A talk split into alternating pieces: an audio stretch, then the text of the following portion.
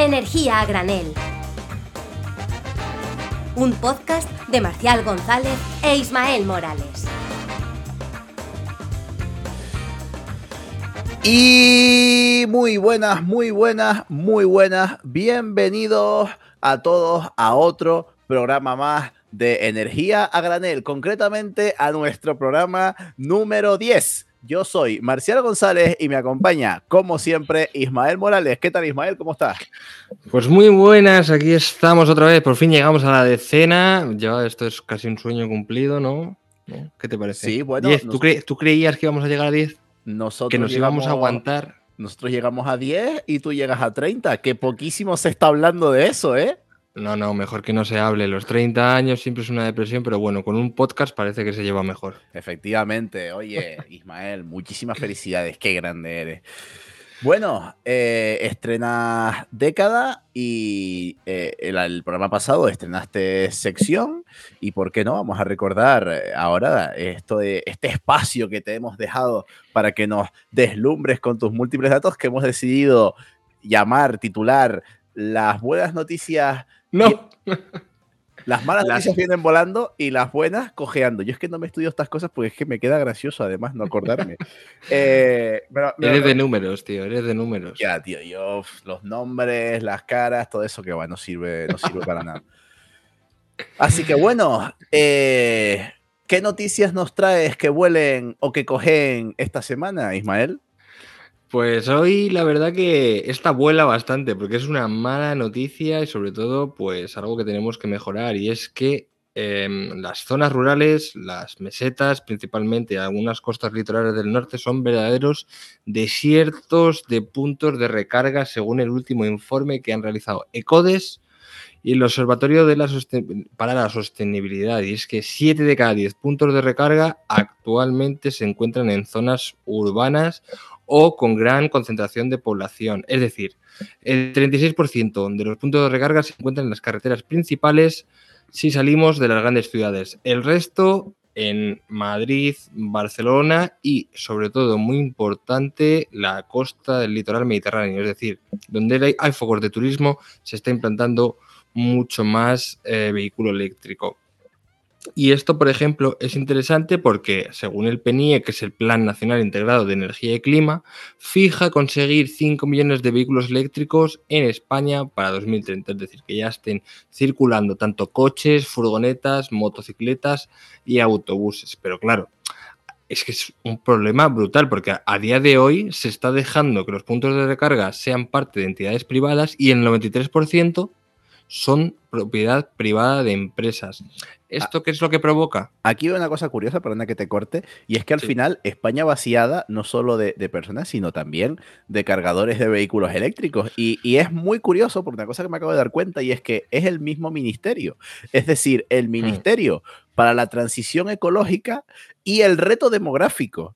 Me refiero, ya el, el reto demográfico eh, o sea, eh, hemos encontrado un punto de unión entre transición ecológica y reto demográfico mm. eh, justo aquí en este punto y estamos viendo que hay que ponerle más pilitas al asunto porque, porque no estamos consiguiendo revertir ni el reto demográfico ni la transición eh, ecológica. O sea que venga, a, a darle más, más caña al asunto, ¿no? Sí, sí, efectivamente. Es decir, eh, eh, las zonas rurales no vamos a, llevarla, a llamarla España vaciada porque no está vacía, hay gente. Yo soy de claro, ahí. este es el término, este es el término es un término un poco yo... segregativo, ¿no? Es decir, España vaciada, no, hombre, hay gente, tampoco vamos a decir España rural, ¿no? España eh, de meseta castellana, cast como quieras, pero vaciada no, porque hay gente. Entonces, claro, pues ese déficit histórico de infraestructuras de transporte, de industria, pues está llegando que la, la, transición energética no va a llegar igual, porque si la transición energética tiene que electrificar todos los consumos de combustibles fósiles, si no ponemos puntos de recarga para los vehículos, pues mmm, vamos a tener una resistencia brutal y un retraso que luego, pues claro, va a crear tensiones en diferentes territorios, que puede dar lugar a discordancias políticas, auges de algunos partidos políticos en los que no estamos muy de acuerdo y ellos tampoco están de acuerdo en los derechos básicos de las personas, ¿no? Entonces, uh -huh. bueno, Un dato fundamental, según el estudio que ha sido mapeado por GIS, todas las carreteras y los puntos de recarga que están a, a información pública, ¿no? es que en la España rural puedes encontrar un punto de recarga cada 349 kilómetros cuadrados, mientras que en las ciudades esa distancia se reduce a 4,11. Una barbaridad. Y si ya vemos los puntos de recarga que se, eh, se, consideran de recarga ultra rápida entre los 150 kilovatios y los 350, el problema ya, vamos, es que ya se agrava completamente, porque solo el 2% de los conectores actuales en funcionamiento tiene una potencia superior o igual a 150 kilovatios. Y de ese 2%, el 5 está en la red principal y tan solo un 0,7 está en las áreas rurales. Es decir, uno de cada 50 cargadores ultra rápidos están en las zonas rurales, mientras que el resto, 49, está en las ciudades. O sea, es que una barbaridad. Es un ratio tremendo. Eh, sin duda, vamos a tener que seguir poniendo esfuerzos en la implantación de cargadores, eh, no solo, ya no solo en las ciudades, sino vamos a tener que fomentar, como tú has dicho, también desde el Estado, porque las empresas privadas parece que no quieren atender mucho a las zonas rurales, sino también desde las administraciones habrá que poner eh, y medidas y medios para fomentar el avance del vehículo eléctrico en, comunidades rurales. Y esto, la verdad, que no, nos viene genial. ¿Qué querías, querías añadir algo? No, no, claro, es que el tema es que, por ejemplo, en Galicia, Cantabria, La Rioja y Navarra, a día de hoy no hay ni un solo conector eh, de alta potencia. Pero si llevamos a provincias, porque eso son comunidades, ni Castellón, ni Guadalajara, ni Guipúzcoa, ni Huesca, ni Jaén, ni Palencia, Segovia, Soria y Teruel, Teruel no existe tampoco para los eh, conectores de alta potencia. Joder, es que has dicho un montón. no esperaba que fueran tantas. Ya cuando dijiste tres comunidades autónomas enteras, me pareció una barbaridad, pero es que has dicho también, pero un montón de provincias. Jope, pues sí, sí que vamos mucho más atrás de lo que yo pensaba. Estamos fatal. A ponerse las pilas. Bueno, a, recargarse las pilas. Vamos, Mitma, vamos, Mitma. Ponte ahí puntos de recarga. Eh, pues esto obviamente va a afectar a la implantación del vehículo eléctrico, porque claro, si tú no tienes un cargador cerca disponible y no tienes una infraestructura de recarga eh, válida para fomentar la implantación de vehículo eléctrico, pues la verdad que las comunidades rurales poco vehículo eléctrico van a implantar si no tienen ni siquiera cargadores, lo cual nos hila súper bien para nuestro tema de, la entrevista de hoy, que si quieres le damos paso, aunque bueno, ya es que hemos hecho una introducción espléndida. Bueno, la has hecho tú, yo solo he acompañado. Bueno, pero espléndida, pero un poco farragosa y terrorífica. Y ahora vamos a ver el punto bueno. Ahora va a venir la gente que sabe a, explicarnos cosas, como siempre. como siempre. Bueno, pues ahora mismo venimos. Hasta luego.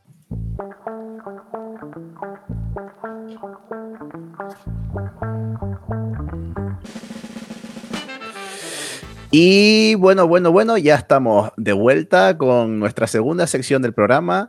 E hilando con lo que veníamos hablando en las noticias, hay un par de, datos que me gustaría darles y es sobre el vehículo eléctrico. Un medio de transporte en el cual los objetivos están algo difusos en España. Eh, los objetivos europeos parecen que no son del, del todo vinculantes, del todo legislativos. Si no se acuerdan por lo que sea de objetivos de lo que son objetivos vinculantes o legislativos. En el programa anterior hablábamos con Paula Dorado sobre qué significa todo esto. Eh, ella nos contaba desde dentro de la Comisión Europea cómo funcionan todas estas cosas.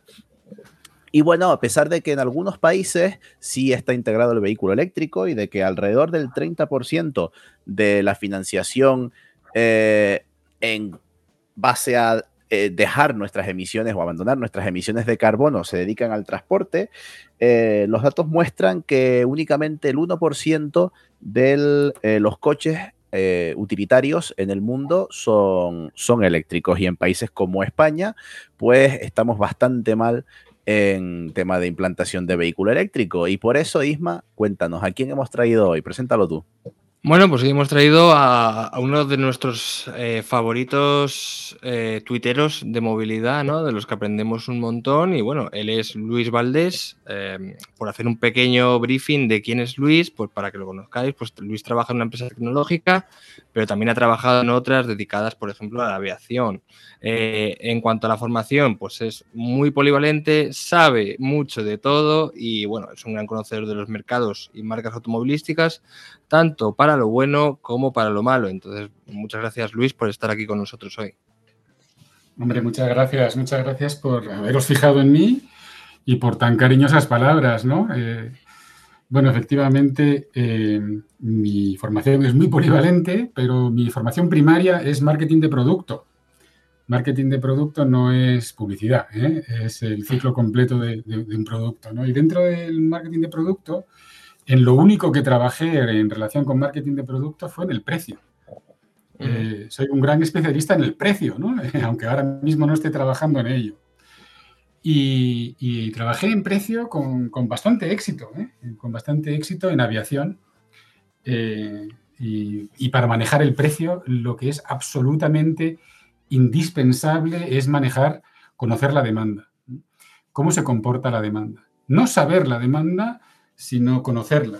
Y para esto a lo mejor os puedo poner un ejemplo, ¿vale? Eh, yo trabajaba para una aerolínea eh, sudamericana que tenía un vuelo entre una ciudad sudamericana y Madrid. Y la máquina que se compró por un par de millones de dólares eh, podía leer mm, la demanda que había entrado en estos vuelos a lo largo de los años para poder manejarla en el futuro, ¿no? De forma más o menos automática. Eso es eh, conocer la demanda.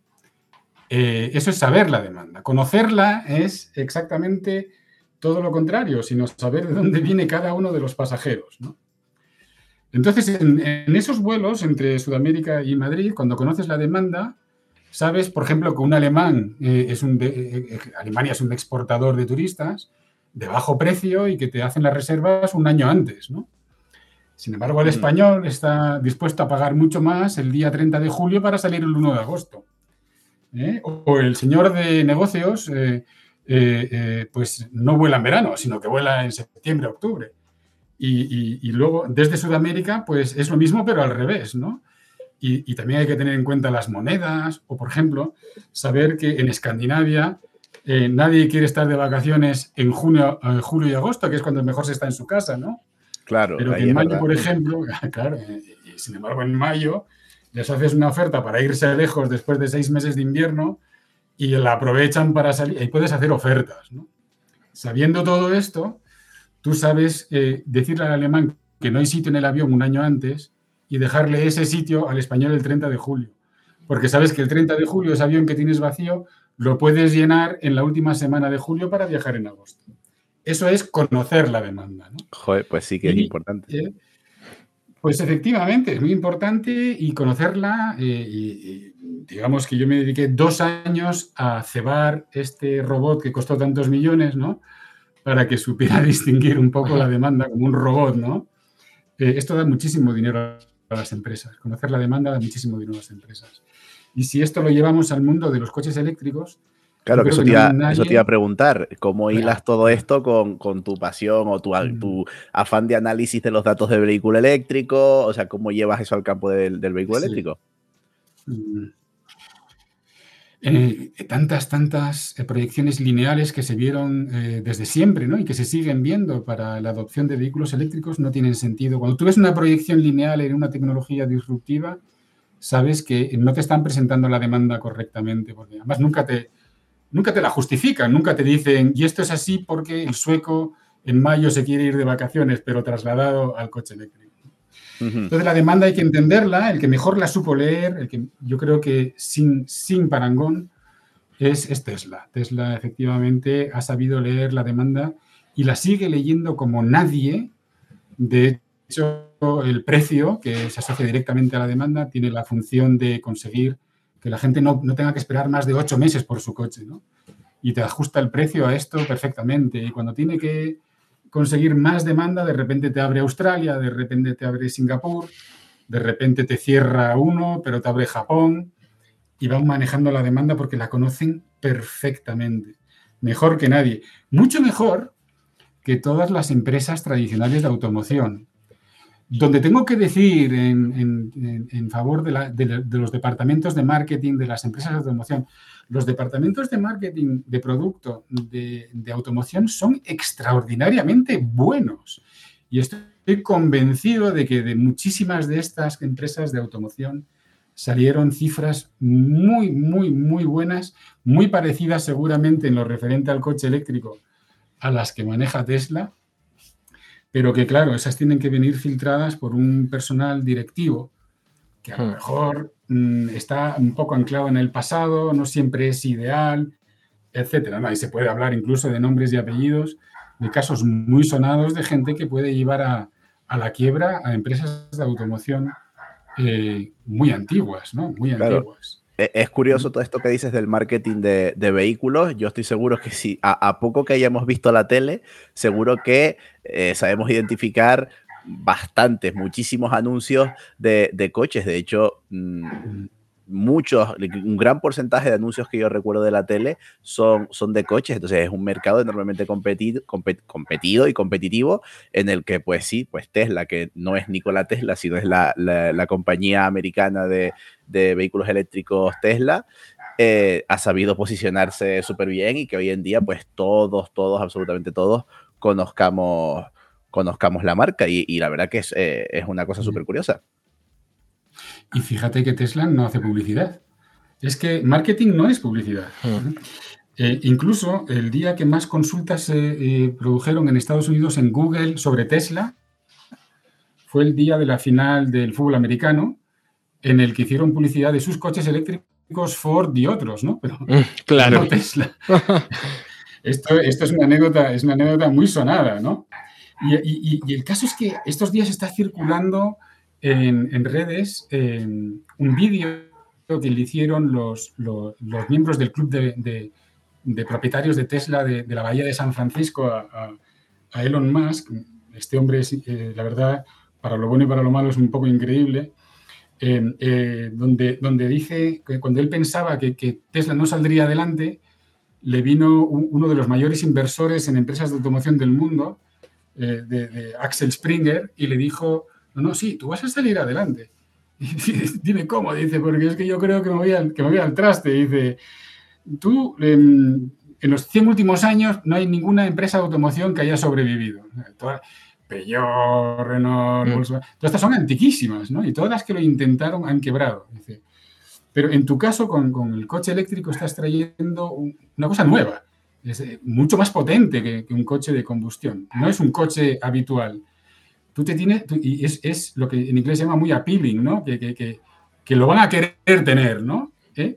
Pero tienes que asegurarte de dos cosas, le dijo, ¿no? Que tengas suficiente autonomía y que el precio sea pagable. Es decir, hay, y hay una curva ¿no? de, de, precio en el que a partir de un cierto número, el, el, número de personas que pueden acceder al producto cae dramáticamente. ¿no? Y, con este, con estos dos consejos, mmm, mantente en el coche eléctrico con las prestaciones que tiene, ¿eh?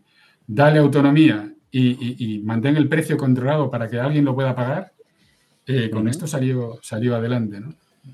Claro, eh, recuerda además cómo Tesla ha contado como él quería sacar un vehículo eléctrico utilitario para todo el mundo y empezó todo lo contrario, empezó sacando un segmento súper caro, coches súper exclusivos, porque sabía cuánto costaba manufacturar en un principio sus coches y sabía lo, que hacer con ellos. Pero claro, nos encontramos ahora un mercado donde la demanda de coches eléctricos ya no solo es para súper deportivos y súper millonarios, ahora esa demanda de la que hablábamos antes es literalmente todo el planeta. Entonces te pregunto, ya no solo Tesla, sino las otras marcas, ¿cómo están posicionadas? ¿Cómo tenemos el mercado de vehículo eléctrico eh, a día de hoy? ¿Qué, ¿Cómo está configurada esa demanda de vehículo eléctrico?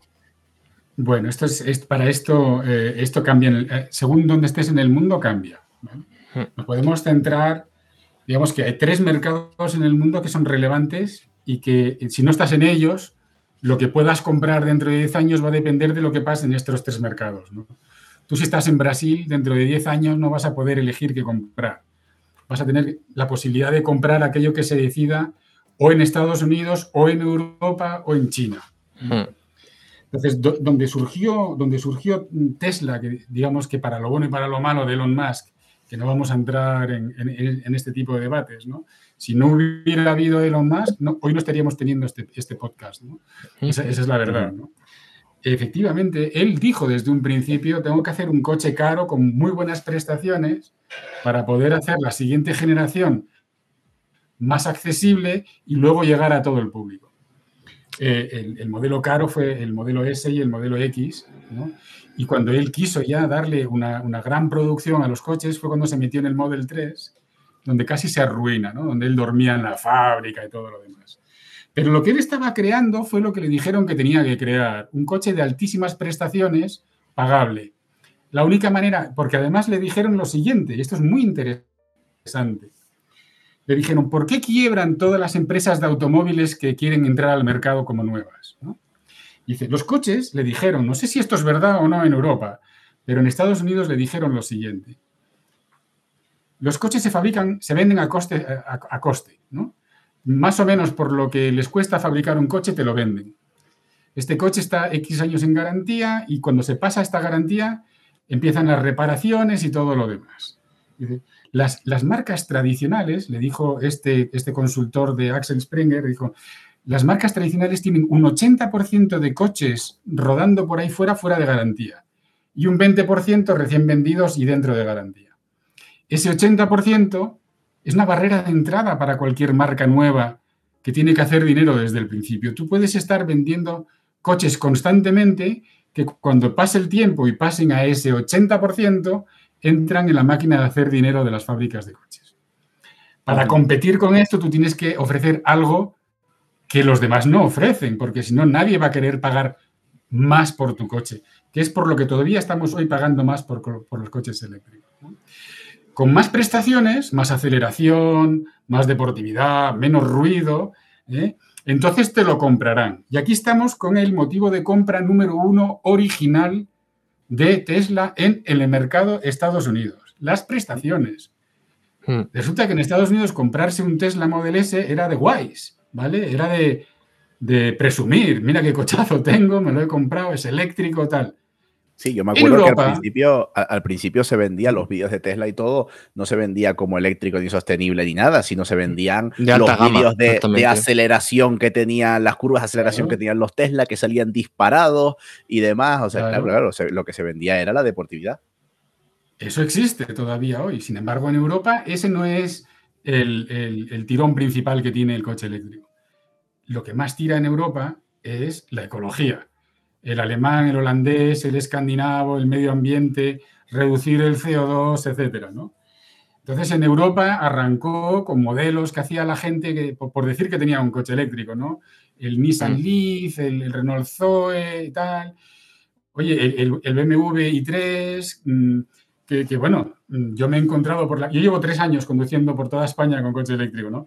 Me he encontrado en los cargadores con gente que paraban cada 100 kilómetros a cargar y claro, esta es la motivación ecologista. Tú tienes en Estados Unidos la, deportividad, las prestaciones. Y en Europa tienes la ecología. También tienes de la otra, pero, hmm. pero no de la misma manera porque pero yo, creo, yo creo que aquí una cosa importante es que en cuanto a deportividad y prestaciones, en Europa compites contra Ferrari, Lamborghini, Porsche, fabricantes europeos. Entonces te va a costar muchísimo más entrar en ese segmento, ¿eh? Hmm. Sí, sí, y en Estados Unidos también. ¿eh? No es más difícil comprar un Ferrari o un Lamborghini en Estados Unidos que en Europa. ¿eh? Sin embargo, ya ves que las prestaciones del Model S Plat, que se dice Plat y no Plate ni Plet, ¿no? Eh, le dan vueltas a todos estos. Y encima valen la, bueno, vale ciento veintitantos mil dólares un coche que te acelera de 0 a 100 en dos segundos, ¿no? Y que adelanta a coches en los circuitos de Fórmula 1. Bueno, esto, esto, ahí está la competición, ¿no? Entonces, mm, efectivamente, hay un sector también en Europa que es el que le está dando alas a Porsche con su, con su Taycan eléctrico, ¿no? De hecho, el, claro, el coche que compró Bill Gates es el Porsche Taycan y ahí hubo un, rifirrafe entre él y Elon Musk, ¿no?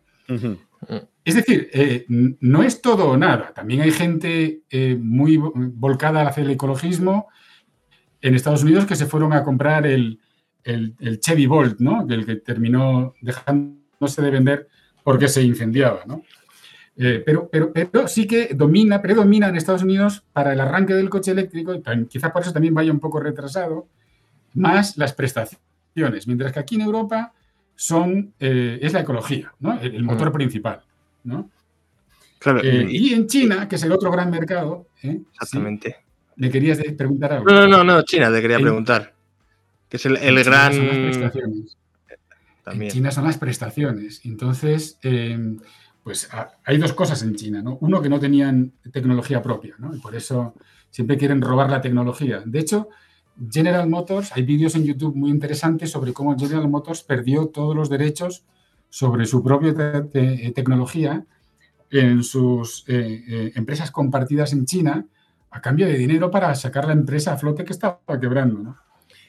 Em, y lo que hicieron con, Elon Musk en China es permitirle, como un caso excepcional, abrir una planta en China sin entrar en, joint venture con ninguna otra compañía, ¿no? sin tener que repartirse al 49-51 con una empresa local, con transferencia de tecnología y tal.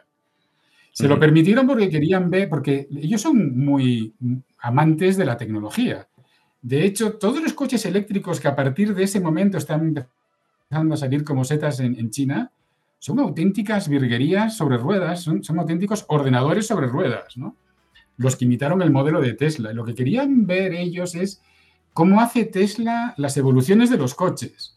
Que Tesla hace hasta 200 evoluciones en la cadena de montaje en una semana. Cuando tú le dices a Volkswagen que cambie cualquier parte de la cadena de montaje de su Passat y tardas dos años en conseguir todos los permisos, ¿no? Claro ellos querían ver esto y querían ver cómo, cómo preparaba todo, y hasta la forma de venderlo y todo lo demás. ¿no?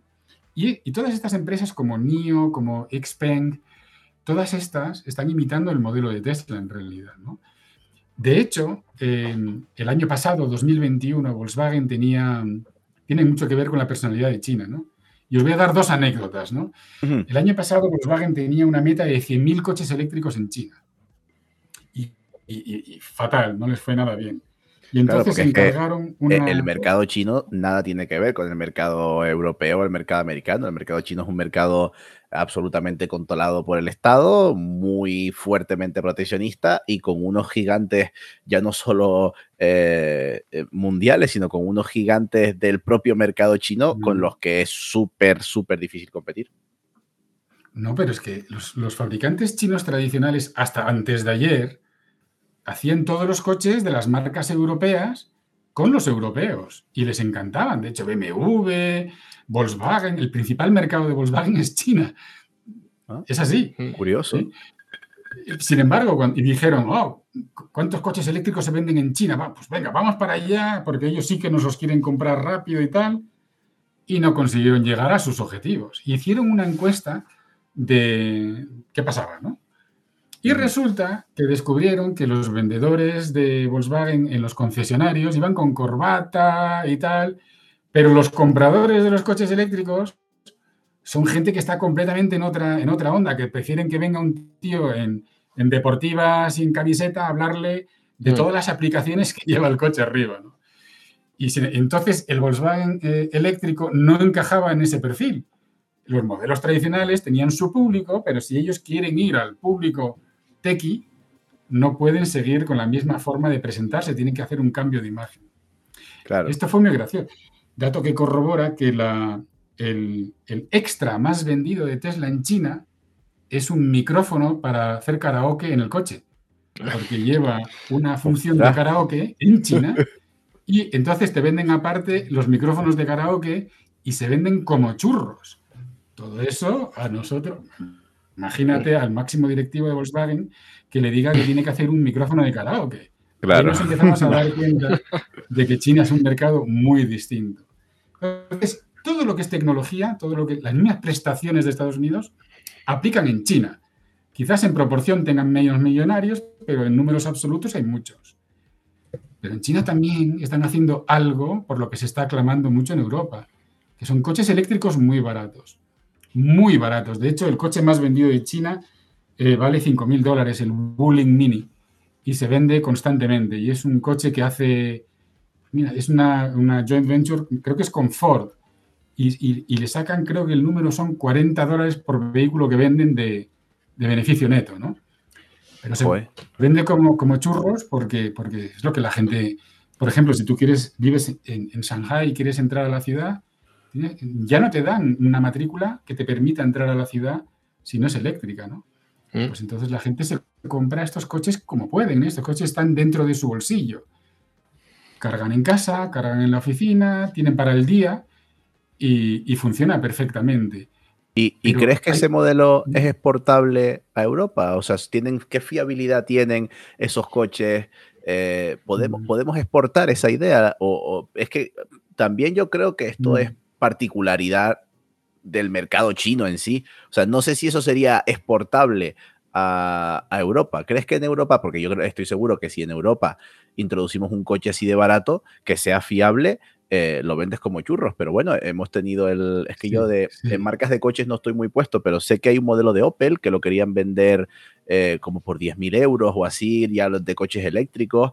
Eh, o sea que esas ideas están aquí, pero no sé si justo ese modelo chino sería exportable a Europa. Pues yo creo que sí, pero que, vamos a tener que esperar un par de años. E, ese mismo modelo chino, mm, tal cual está, no cumpliría la normativa europea. Pero tiene un modelo adaptado que se fabrica en uno de los países bálticos. Claro, ese es el error, ¿no? Una empresa que nadie conoce, sin red de distribución. Tú ese mismo coche adaptado que vale 10.000 euros, se lo das a hacer a cierras, no sé, cierras la Fiat en, en Turín y la pones a hacer ese coche y se vende como churros, porque de hecho en Italia van a hacernos el Topolino ahora y en Alemania ya agotaron todas las reservas. O sea, coches de ese tamaño, de ese precio para uso urbano, hay demanda. Hmm. Hay demanda para él. Lo que no hay es oferta, porque claro, mm, con ese coche no se gana dinero. Y, y, las empresas europeas tienen que ganar dinero para afrontar la reconversión de la industria que tienen. todas estas empresas chinas y Tesla no tienen que cerrar nada. Ellos solamente eh, hacen una ampliación de capital, cogen el dinero y hacen algo de cero, ¿no? Compran un hangar, lo vacían, meten las máquinas, no tienen que, reestructurar. Entonces, a las empresas europeas hay que mantenerlas con, vida hasta que terminen de reestructurar, que por cierto, eso es lo que tiene el tema de los números que, es tan fascinante, ¿no? Ya lo están haciendo, pero no nos lo dicen. Entonces, si, si leéis alguno de mis tweets, ¿no? el 1, 2, 3 escondite inglés, ¿no? Mm. Cada año, cuando hablan con sus accionistas, Fiat y toda esta gente, ¿no? Ya adelantan un par de añitos más que van a ser completamente eléctricos, ¿no? Pues si te dicen 2027, puedes estar seguro que en 2025 ya lo son. Pero no lo pueden decir. No lo pueden decir porque si te dicen eh, Fiat en 2025 solo hará coche eléctrico, creo que Audi ya lo dijo y Cupra, eh, dijeron algunas más, ¿no? Eso quiere decir que esto, ya va, ¿eh? Mira, yo, el grupo, yo hablaba con un compañero, bueno, un conocido que trabaja en, Volkswagen, y, y, hablando, hablábamos de, previo a la salida del modelo ID4 de Volkswagen. Y me decían, eh, tú no lo sabes, pero Volkswagen ya tiene pensado el ID5, tiene pensado el ID6, tiene pensado qué segmento va a ser, tiene pensado qué baterías les va a poner. De hecho, me, le pasaba un artículo hablando de que vamos a pasar de, de, baterías de ion litio en los coches eléctricos como tenemos en nuestros teléfonos móviles. Se hablaba de que iba a pasar al estado sólido y mi colega me decía, olvídate del estado sólido porque el estado sólido ya se quedó, o sea, no, no existe todavía y ya se quedó obsoleto ya las compañías ion sodio. O sea, pero ya lo están pensando porque nada más renten todas las líneas de, de, de, fabricación que han hecho de ion litio, ya eso lo tienen rentabilizado para un periodo y lo siguiente va a ser ion sodio. No cabe en, en la planificación ion, ion, perdón, estado sólido. Pero eso, es, pero eso es por costes, ¿eh? O sea, si se va del litio al sodio es por costes, porque es lo principal, ¿no? Es decir, aquí vamos a tener, acabar teniendo coches eléctricos muy baratos. ¿eh? ¿Cuándo? Va a, ser, va a venir muy de repente, porque em, mm, hay, quien dice que nunca más va a haber coches. No, no. En los próximos años, en este momento tienes a SEAT, tienes, eh, bueno, no SEAT, justamente SEAT no, pero a SEAT le va a tocar en 2023. Si en 2025 quiere ser eléctrica, en 2023 le va a empezar a, tocar ya quitar líneas de producción para empezar a, instalar. ¿no? Em, tienes, Volkswagen ya tiene completamente Zwickau, tiene completamente reconvertido 100% eléctrico y van línea a línea. ¿eh? Tienen eh, en Skoda, que es de Volkswagen, están presionando muchísimo al grupo para que les dejen ampliar eléctrico con la plataforma MEB. Tienes eh, la, la Glaserne Manufakturstelle, esta que, esta que hace coches eléctricos, tú ves cómo te hacen el coche, ¿no? Esta ya hace 100% eléctricos. Ahora tienen una más en Emden, una de las líneas ya es 100% eléctrica y está haciendo ID4s y ya están haciendo en, en Hannover, ya están haciendo la, el, ID, el ID Bus, ¿no? El, el, el, autobús este. Y mientras hablamos ahora mismo, están quitando máquinas de hacer coches de combustión para hacer eléctricos, ¿no? Hmm. Terminan una, pone, empiezan a quitar otra. Y esto lo están haciendo casi todos, casi todos, ¿no? Claro. Y el que no lo está haciendo ya, ya tiene fecha para empezar a hacerlo. O sea, a mí ahora mismo desde la posición de, de, ciudadano español, a mí todo esto me suena, nunca mejor dicho, a chino. Es decir, esto a una persona eh, española, a un ciudadano que quiera cambiarse el vehículo, le cuentas que ya se está reconvirtiendo todo y que, oye, ¿cuál es la motivación que tienes para cambiar? ¿Qué es lo que está sucediendo? Porque te preguntan muchas veces, ¿no? Entonces, claro, esto no ha llegado a España o está llegando y si está llegando es eh, en secreto para no cambiar un poco la tendencia del mercado o las resistencias actuales, ¿no? Entonces, mi pregunta sí. es, ¿qué, ¿qué, qué, pasa? España es una isla, es una isla del vehículo eléctrico ahora mismo, es como está aislada. Sí, España eh, tuvo, tuvo, su oportunidad, como toda Europa, de, de estar a, a, entre los primeros, entre los mayores demandantes de coche eléctrico y, el comprador español normalmente entiende muy bien los mensajes y lo hubiera podido hacer perfectamente igual que lo ha hecho el holandés, igual que lo ha hecho cualquiera. ¿no? Lamentable, en Portugal tenemos el ejemplo de Portugal, que es un país eh, donde todo el mundo habla inglés, donde toda la información que tú quieras, a no ser que te conformes con la de tu comunidad, la vas a tener que leer en otros idiomas. ¿no? Las películas no se doblan y todo lo demás. No hay mucha industria nacional que proteger, eh, hay industria, pero en fin. Eh, en el caso de España, eh, ninguna de las fábricas que hay en España de, de construcción de automóviles, que tenemos Vigo, Zaragoza y Madrid de, del grupo Stellantis, haciendo coches eléctricos, por cierto. Tenemos en Navarra y en Barcelona del grupo Volkswagen, ¿no? Volkswagen y SEAT. Tenemos Renault en Palencia y Valladolid y tenemos Ford en Valencia. Creo que no se me olvida ninguna. El resto las hemos perdido ya. Ninguna de estas marcas es española. Ninguna. Entonces, eh, tenemos mucha suerte de que el que llevaba el grupo SEAT se haya ido y que haya venido un, nuevo CEO muy proeléctrico, que es el que ha conseguido garantizar para Pamplona y Barcelona eh, la electrificación ¿no? y añadida la fábrica de baterías de Valencia. Todo esto es gracias a este nuevo perfil eh, tenemos mucha suerte de que Stellantis fabrique coches eléctricos muy buenos y esperamos, no lo sabemos, que ya tengan planes de eh, hacer plataformas más eficientes que las que tienen ahora, porque van a tener que competir. Tenemos en Vitoria a Mercedes haciendo unas furgonetas eléctricas fantásticas, fantásticas, ¿no?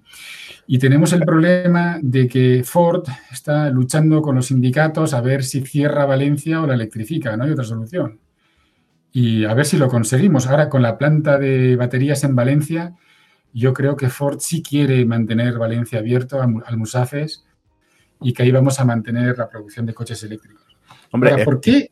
Sí. Eh, esperemos que sí, digo, eh, pero esto no deja de ser, como dice Isma, la, la, parte de la industria. Yo también, volviendo a lo que decíamos al principio de, de la demanda, yo no sé si en España, sí. tú crees que, bueno, tú eres, tú propiamente eres usuario de vehículo eléctrico, yo no sé mm. si tú crees que en España tenemos una demanda eh, ok, la industria está cambiando, muy guay, pero yo no veo que en España la gente esté como con un montón de ganas por comprarse un, no. un coche eléctrico. Muy, claro. al, o sea, al revés, son reticentes sí, sí. a, es, comprarse es, un vehículo eléctrico. Es lo que me comentabas de la demanda, ¿no? En Europa eh, por ecologismo, en, en, América por prestaciones, en Norteamérica, en China también por prestaciones y por economía. Es que aquí no, no encaja en ninguno. Es, o es una mezcla que aún no está. Claro. No sé. Claro, o sea, cada diría, individuo tiene. Cada individuo que tiene algo, su... o sea, una, una punta, diría que es que complementando lo que dice Isma, diría que si algo caracteriza a la demanda española es que lo que busca es la comodidad. O sea, un español no se va a comprar un coche si tiene que eh, estarse buscando la vida para cargarlo, si tiene que, si no hay cargadores en su provincia. O sea, yo creo que el, el español primero lo que busca es la comodidad. Yo te diría que, no hay ninguna diferencia en esto, ni en el ecologismo, ni en la comodidad entre un español y un danés, a priori, ¿vale? Ninguna diferencia en, términos poblacionales. De hecho, se acaba de publicar la semana pasada de Ernst Young el, nuevo, el nuevo eh, barómetro de la intención de comprar un coche eléctrico como próximo coche y España sale muy bien, un 17%. El, el mundial es un 20% y Alemania es un 29 o algo así. 100% eléctrico, ¿eh? Vamos a hablar de 100% eléctrico, pero el híbrido enchufable va a morir, ¿vale? Pero una cuesta actual, ¿no? De la población actual o, a futuro. Se hizo, ah, vale. Se hizo En, enero, en enero, sí, antes de la guerra. se espera que, la próxima sea brutal, ¿no? Claro, exactamente. Eh, entonces, todo, todo individuo tiene pues, sus motivaciones, ¿no? La mía, hace tres años, cuando empecé a andar con el coche eléctrico, yo tengo un componente ecológico Mm, obsesivo, digamos, ¿no? Y no soy el único, hay un grupo de personas que somos los que llevamos desde entonces, que íbamos por la carretera con el mapa, contando kilómetros y tal, ¿no? Esto no se Y no nos importaba nada, nos, tomábamos un café con el otro y nos lo contábamos porque, porque era tan importante para nosotros no, no quemar combustible. ¿eh? Ahora, esto va avanzando, ¿no? Entonces cada vez pues yo se lo cuento a gente, el otro también, ah, quitas el miedo. Mi mujer, por ejemplo, ¿eh? mi mujer era pánico. ¿eh? Entonces, eh, el año 2000, 2020, nos, 2020, nos fuimos de vacaciones a Levante en plena, en plena pandemia, a, la provincia de Alicante, cerca de Valencia, y a la ida tuve que ir por, Albacete porque allí había un sitio donde cargar, ¿no? Hmm. Que encima estaba estropeado y me tuve que ir a otro, pero bueno, allí una hora, y luego el siguiente cargador mm, estropeado. Y ya menos mal que en un centro comercial en Gandía, donde además hacíamos la compra y tal, allí se podía cargar. Pues a la vuelta ya abrió un supercargador en la A3 que nos permitía volver a Madrid por la A3. Y así, cada viaje que fuimos haciendo, cada vez había más supercargadores por todas partes. Entonces mi mujer ahora me quita el coche todos los días. Cuando yo no lo voy a necesitar, me lo quita porque ya le ha perdido el miedo.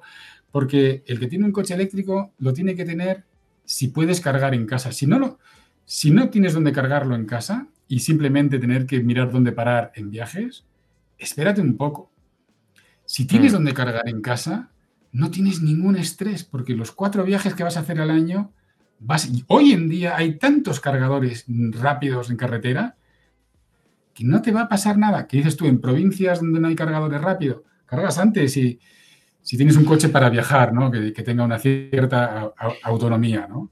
Hmm. Es decir, mm, entonces ya nos podemos ir despegando de ese marginal 3 por, percentil 3% hiperobsesivo de la ecología y nos podemos ir a perfiles menos obsesivos con la ecología, pero más ecológicamente concienciados, en los que tienes que empezar a quitarles otro tipo de miedos, ¿no? Claro, mira, por, ejemplo, yo eh, si me fuera a comprar un coche, que viviendo ahora como vivo en Madrid no me compraría un coche ni loco, pero si me fuera a comprar un coche ahora mismo me lo compraría eléctrico porque yo soy de esa parte, eh, pues con una conciencia ecológica, pues en algún modo existente. Entonces, pero claro, pero sí que veo un montón de, cosas que yo intuyo que voy a tener que sacrificar. Eh, un poco siguiendo caracterizando la demanda, en España, la mayor parte de las personas vivimos en, pisos, en pisos de, con garajes eh, compartidos y demás, garajes que no están adaptados a, cargar tu vehículo eléctrico, no tenemos garaje propio, básicamente no lo podemos cargar en casa. Entonces, que toda esa gente se compre un, coche eléctrico, yo es que no lo veo muy viable porque, claro, vas a copar todos los cargadores. O sea, me refiero, ya, ya estamos viendo que el ritmo de instalar cargadores, nos estamos quedando un poco atrás, vamos a ver vídeos, ya estamos viendo de hecho vídeos de colas en los cargadores, esperar 40 eh, minutos para cargar. Yo es que claro, eh, mis propios amigos me lo dicen. Sí, sí. Bueno, a ver, hay experiencias y experiencias.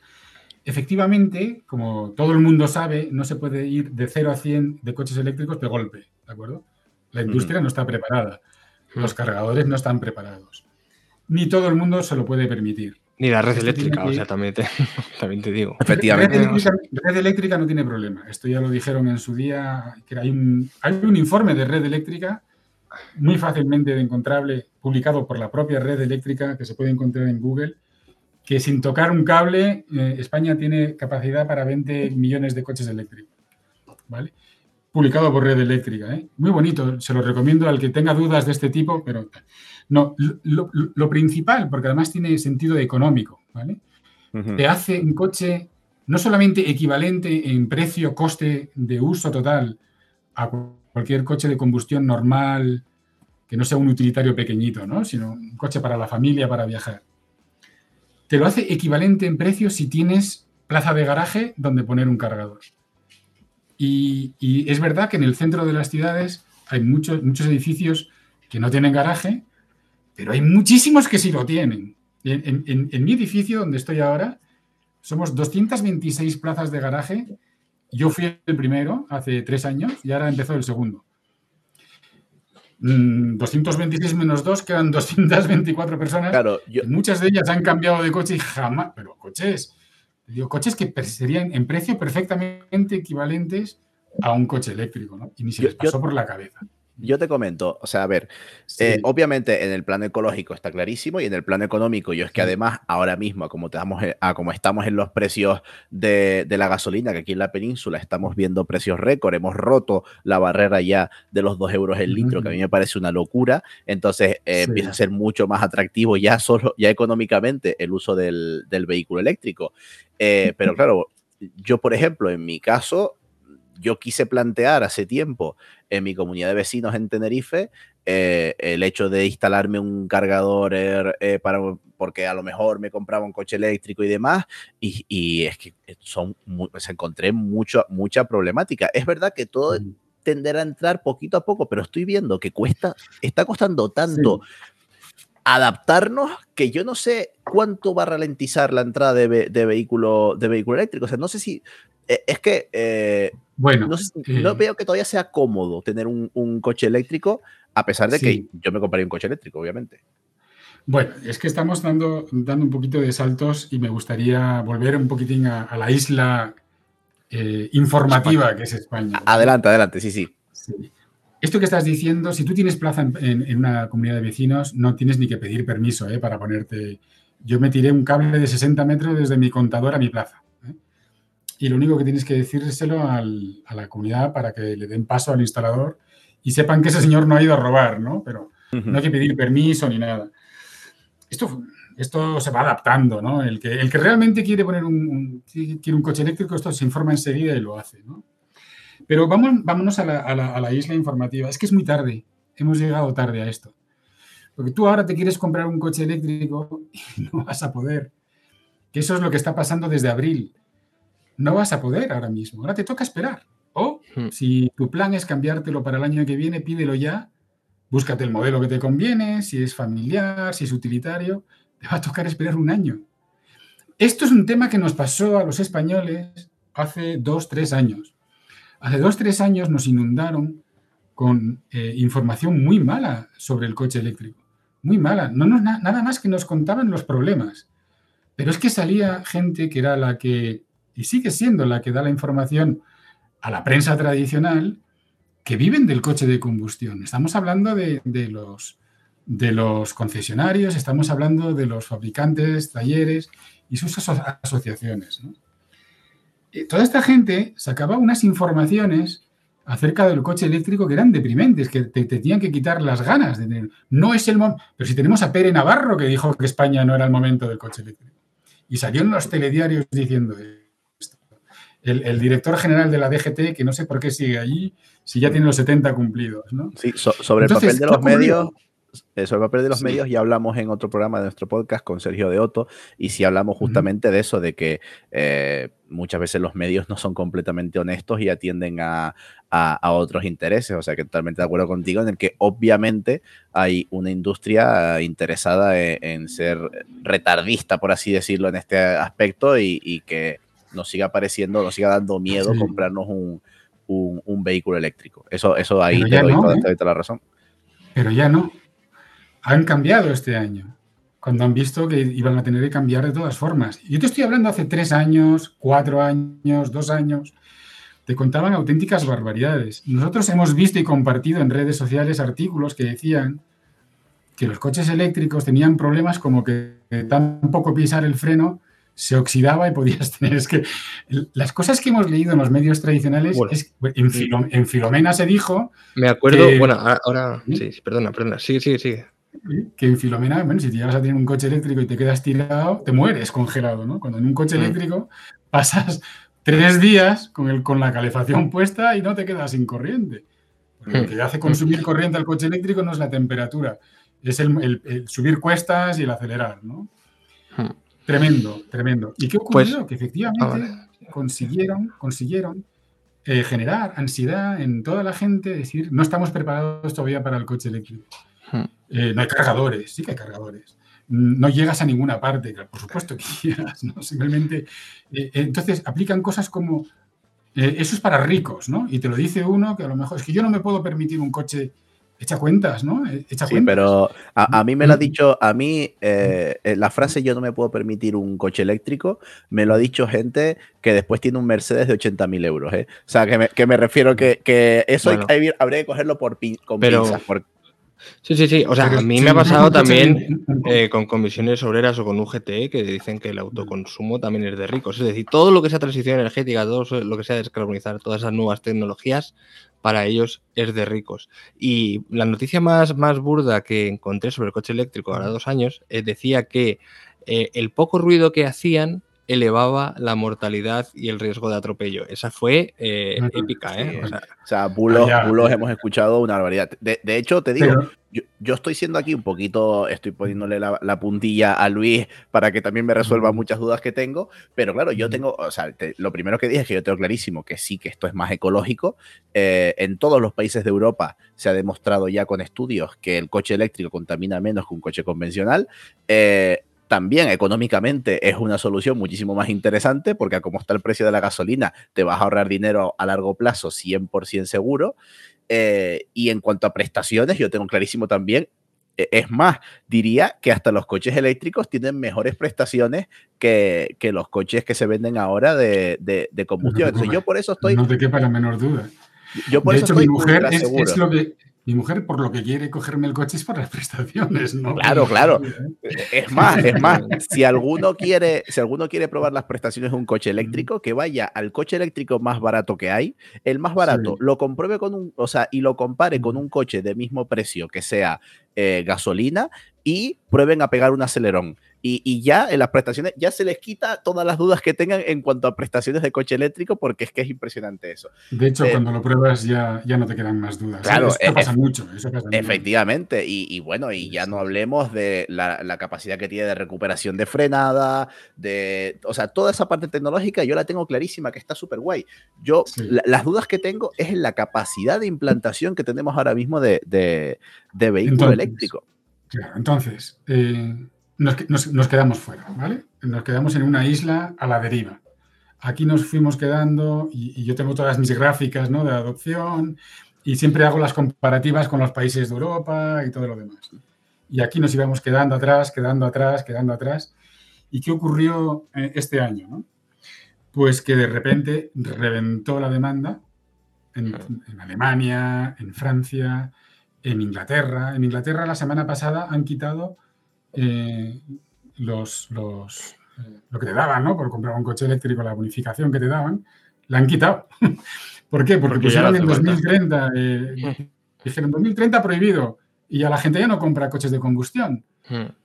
No compran más eléctricos porque no los hay. Y, y, entonces caen en Alemania, en Francia, en Inglaterra, las ventas de coches de, gasolina y diésel un 40%. Caer un 40% es una salvajada.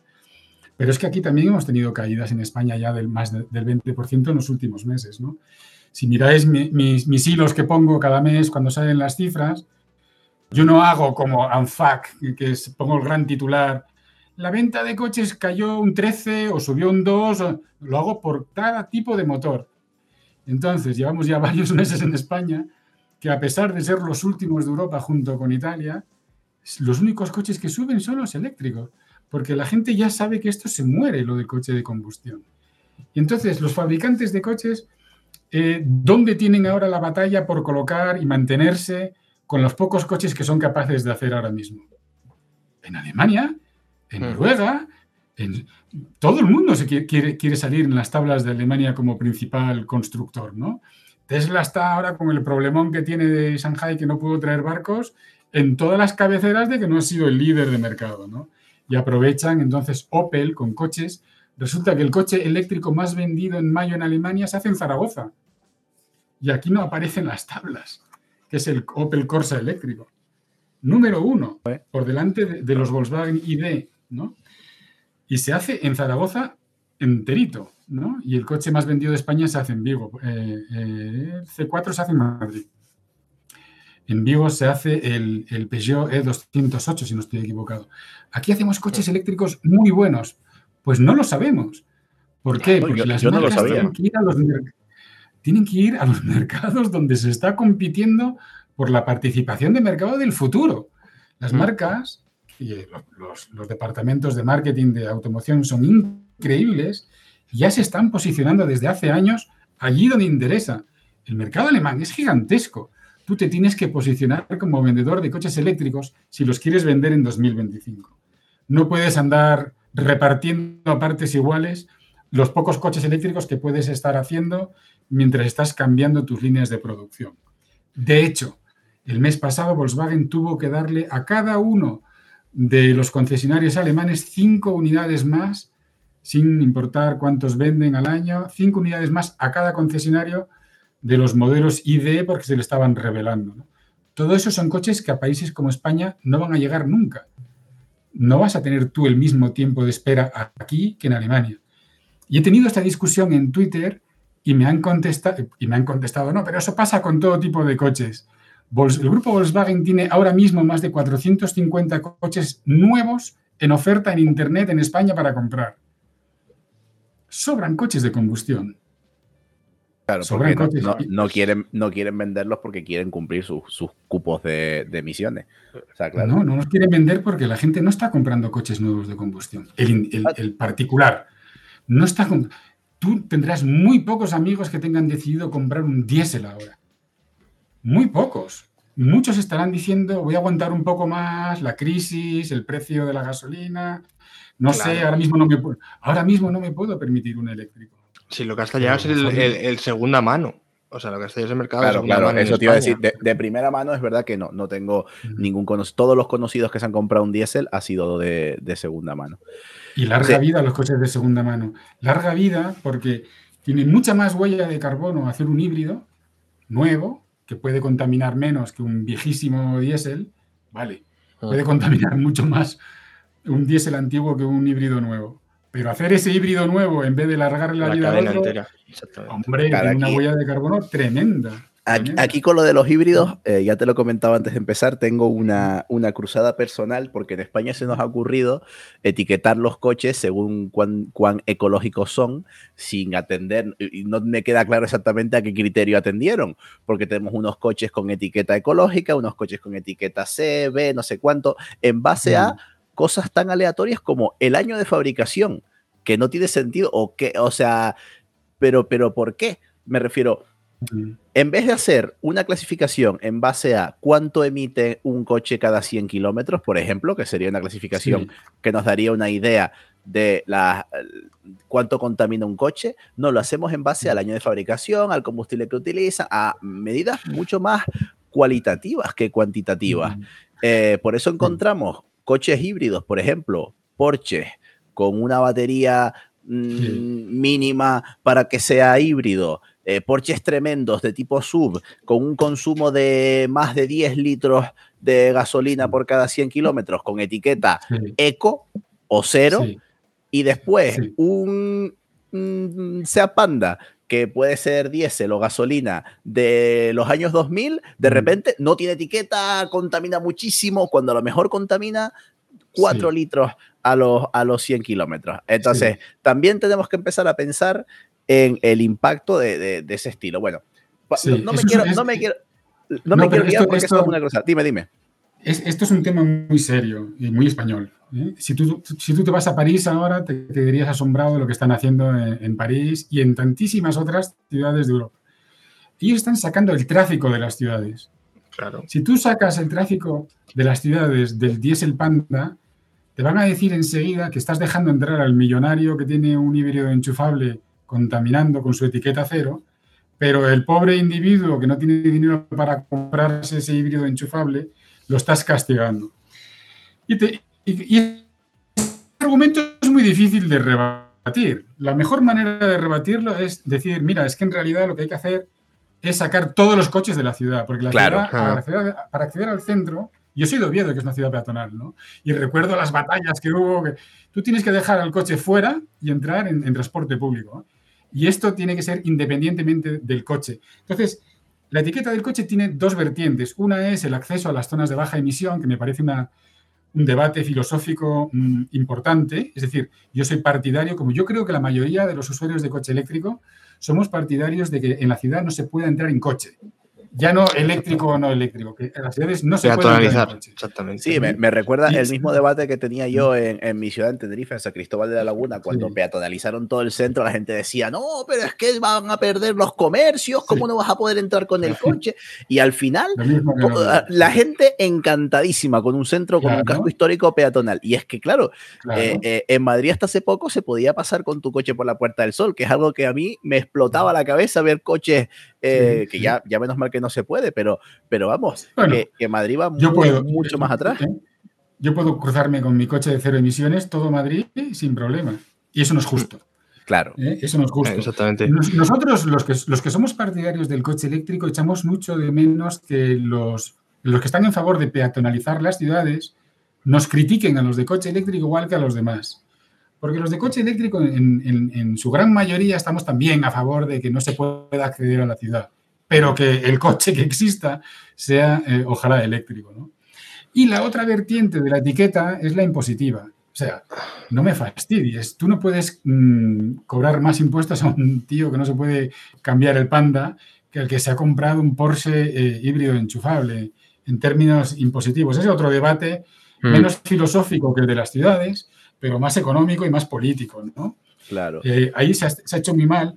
Todo lo que es la DGT se hace mal. Eh, y yo siempre digo, no sé si me puedo atrever a decirlo aquí, ¿no? España es el único país de Occidente. España es el único país de Occidente donde el, equivalente a la DGT depende del Ministerio del Interior, o sea, de la policía o sea, de la Guardia Civil motorizada de antaño. El estado profundo, como le llaman. Pero ¿cómo puede ser que el tráfico dependa del Ministerio del Interior? Pero hombre, es que nuestro ministro del Interior no le dedica ni un minuto de su vida a escuchar lo que le cuenta el Pera Navarro, es que no le interesa, ¿no? No le interesa en absoluto. Y este hombre que está al frente de la DGT es lo más retrógrado que hay en el mundo mundial. O sea, este hombre tendría que haber salido, este hombre estaba bien para los puntos, para el carnet por puntos pero para la electrificación de la movilidad, este hombre no es el más adecuado, ¿no? Este es un fallo del gobierno gordísimo de seguir manteniendo la Dirección General de Tráfico dentro del Ministerio de Interior y no dentro del Ministerio de Transporte, ¿no? Si me apuras, dentro de temporalmente unos años, dependiendo del Ministerio de Transición Ecológica. Entonces ahí salen estas cosas tan raras, ¿no? Un señor que dice que es España, coche al frente de las etiquetas, pues es un fallo muy gordo yo entiendo también que los políticos tienen cosas muy importantes en el día a día que no les permiten dedicarse a estos pequeños detalles que pueden ser... Esto, lo quería dejar dicho, ¿no? Esto es, un fallo español. Bueno, aquí el debate político, la verdad, quedaría para casi otro programa. y bueno, como, ya estamos acabando, quería lanzarte una última pregunta y es, eh, Luis, ¿qué le dirías eh, así rápidamente a alguien que esté dudando en comprarse un coche para que se decida por comprarse un, coche eléctrico? ¿Cómo lo, cómo lo convencerías? Bueno, yo, le diría... Sí, claro. Dile la verdad. Hombre, claro, no lo vas a engañar. Claro, claro. Yo le preguntaría lo primero si ya tiene, cuándo lo quiere comprar, ¿no? Y cuanto antes, porque el mío ya no está. Lo primero que le diría es, ¿tienes plaza de garaje propia o alquilada, pero fija?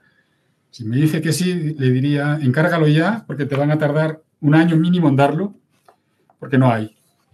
No hay. Hay modelos que te, te parecerán más caros que el coche que tú optarías a pagar de antemano, pero echa cuentas porque la electricidad que vas a pagar en tu plaza de garaje para salir cargado todos los días, ni comparación con la gasolina, que además la gasolina con sus dientes de sierra, pero irá siempre hacia arriba. Sí, sí, desde luego. no, va a volver a bajar la gasolina, solo podemos tener por seguro. Sí, y también le voy a decir, no esperes encontrar en los próximos dos años coches baratos de combustión tampoco. O sea que, claro. porque los coches, cuando tú cierras las plantas para reconvertirlas a eléctrico, no las, no las cierras para dejar de hacer los coches caros, las tierras para dejar de hacer los coches baratos. Esto lo vamos a notar, ya lo estamos notando. ¿eh? Los primeros coches que van a dejar de hacer son los utilitarios de combustión. Si ya tienes plaza de garaje y, lo quieres ya, pídelo ya porque van a tardar un año en dártelo. Y no te preocupes por el precio, porque 10.000 euros de diferencia los compensas con creces, pidiéndole el crédito al, al banco y dejando de pisar las gasolineras. Sí, sí, se, compensa porque yo, yo he sacado números y se compensa, desde luego. Bueno, claro, pero vamos, mucho antes de lo que se cree. Cuando hicimos números hace años, ni sabíamos que se iba a poner a este precio. Eso es lo primero que le diría, ¿no? Y date prisa porque cuanto más tardes, más vas a tener que esperar. Porque en los próximos dos años vamos a tener un cuello de botella de fabricación de coches brutal, que no tiene que ver tanto con los materiales como los chips, que por cierto, eso da para otro programa. ¿eh? Los chips sí, sí, desde luego. ¿eh? Los chips de los coches utilitarios ya no se van a hacer tampoco. Se están haciendo los últimos, ¿no? Todo el que tiene capacidad de hacer chips está quitando esa maquinaria y poniendo líneas nuevas para chips mucho más potentes que atiendan a los ordenadores sobre ruedas, ¿no? Y no al, intermitente y tal. Si, si no tienes prisa, le diría, si tu coche no se está escacharrando, tienes dos opciones, ¿no? cómprate un diésel de segunda mano porque hay que darles vida si el tuyo está roto, o bueno, vende tuyo, cómprate otro, pero no te compres un coche nuevo. Hay que darle vida a los que hay porque tampoco nos podemos electrizar todos a la vez, ¿no? Claro. Eh, ese sería el consejo. Lo único, lo único que aconsejaría es eh, no comprar un coche de combustión nuevo. ¿Por qué? Porque si a nada que te dure, yo no digo de los 15 años, ni los 12 años y pico que faltan hasta el 2035. Es que en 2027 ese coche no vale nada. Entonces no tiene valor. Está devaluado. Está para, meterlo en un, contenedor y mandarlo a África, si, es que en África te lo compran, que en África también se están poniendo fábricas de coches eléctricos. Entonces, consejo, ¿qué prisa tienes? ¿Tienes un cargador? Pídelo ya porque te lo van a dar dentro de un año. ¿No tienes cargador? No compres un coche eléctrico, porque vas a estar desesperado intentando cargar en todas partes y eso solo compensa si eres un, fanático de la ecología. Si eres un individuo que no tiene tiempo, claro. en, dos años vas a poder cargar en todas partes. En todas partes. Exactamente. Pues, esperemos que sea así, la verdad. Muchas gracias, Luis, por todos estos datos que, que, nos has dado. La yo he aprendido muchísimo de coches, la verdad que sé bastante poco y nos has traído aquí un montón. o sea, esos consejos últimos los vamos a aplicar para nosotros mismos. Eh, claro, efectivamente, efectivamente. También nosotros también te, hemos llamado para que nos resuelvas nosotros, nuestras propias dudas. Eh, por último, ya para acabar, eh, agradecerte nuevamente el venir. Eh, bueno, ya hemos nombrado tu Twitter donde encontramos muchísimos datos. Por favor, hazte tú mismo la, publicidad. nombra tu cuenta de Twitter. ¿Dónde, ¿Dónde te podemos encontrar? Cuéntanos. Pues en Twitter es Valdés L, ¿no? mi, apellido y mi inicial, Valdés L2. Valdés L la había cerrado hace muchos años y ya no la tenía más disponible, ¿no? Valdés L el DSL2 y Energy Transition Fund, intacto mi bio y todo desde que lo abrí hace tres años, diciendo que eh, la industria de combustible fósil iba a morir en 2028, como dice Rifkin, yo lo creo a pies juntillas.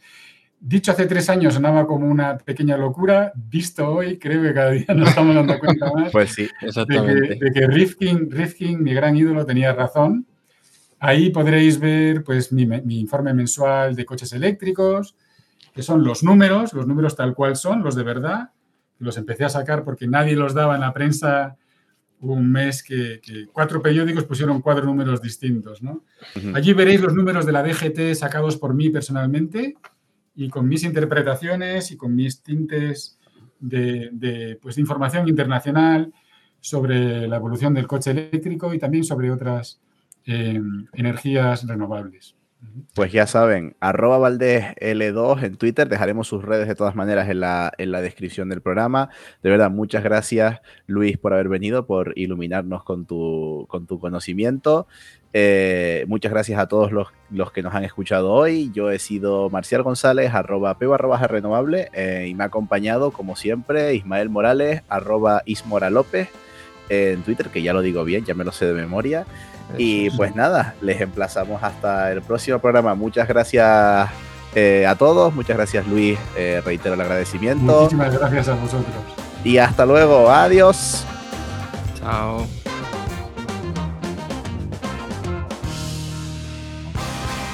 Energía a granel, un podcast de Ismael Morales y Marcial González.